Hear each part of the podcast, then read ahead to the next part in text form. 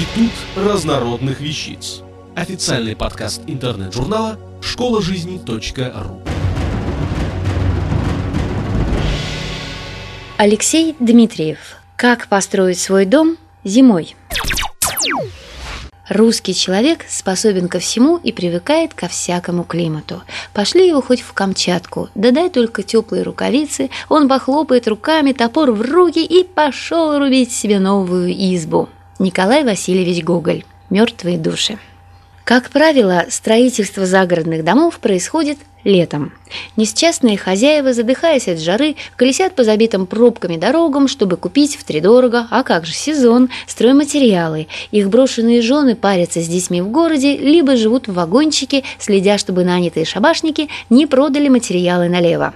Более состоятельные граждане, заключая договор под ключ, переплачивают ровно вдвое, а вернувшись из Турции или с Кипра, осенью с удивлением разглядывают возведенные хоромы, в которых зияют такие щели, будто в них нужно прятать тот самый ключ.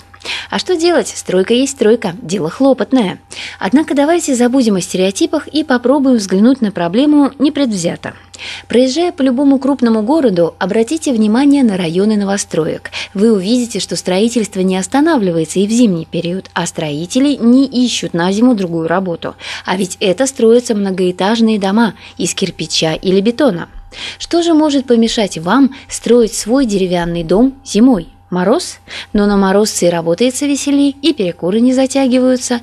Только нужно заранее обзавестись теплым вагончиком-бытовкой, которая по окончанию строительства превратится в летнюю кухню или баньку, или просто будет продана соседу. У зимнего строительства есть немало плюсов. Рассмотрим их. Первое. Зимой спрос на строительные материалы падает, и можно заметно сэкономить на них. Кроме того, если удастся купить древесину, срубленную и обработанную в первой половине зимы, а это вполне можно сделать, покупая с колес, то вам сильно повезет. Испокон века на Руси бревна для домов заготавливали зимой, до Рождества, когда в древесине почти нет сока, а снега еще не настолько глубоки, чтобы помешать вывозу бревен из леса. Такая древесина быстрее и равномернее сохнет, давая меньше трещин и усадки. Второе. Зимой многие строительные фирмы предоставляют значительные скидки.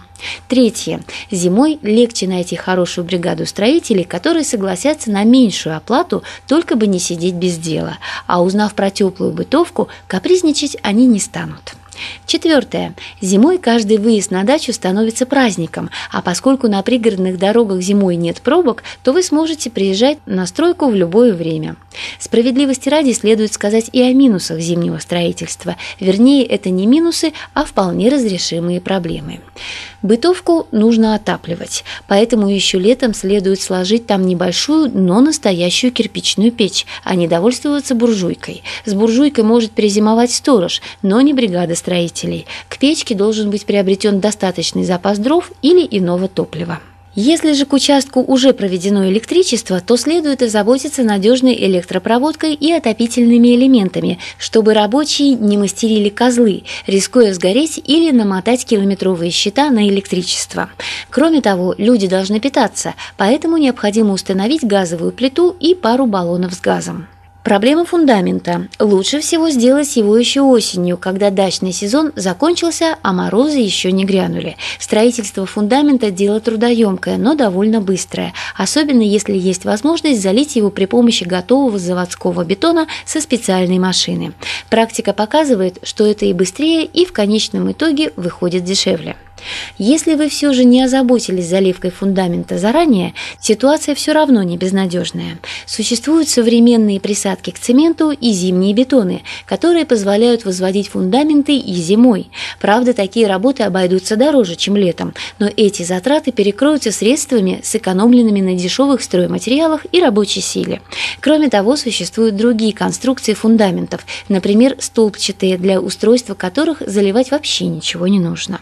Зато когда все проблемы позади, а в окошко стучится красавица весна, вы можете уже приступать к отделке своего нового дома. Вы не потеряли целое лето своей жизни на строительные хлопоты. Автор статьи «Как построить свой дом зимой» Алексей Дмитриев. Текст читала Илона Тунка-Грошева. Институт разнородных вещиц. Официальный подкаст интернет-журнала школа жизни .ру. Слушайте и читайте нас на www.школажизни.ру.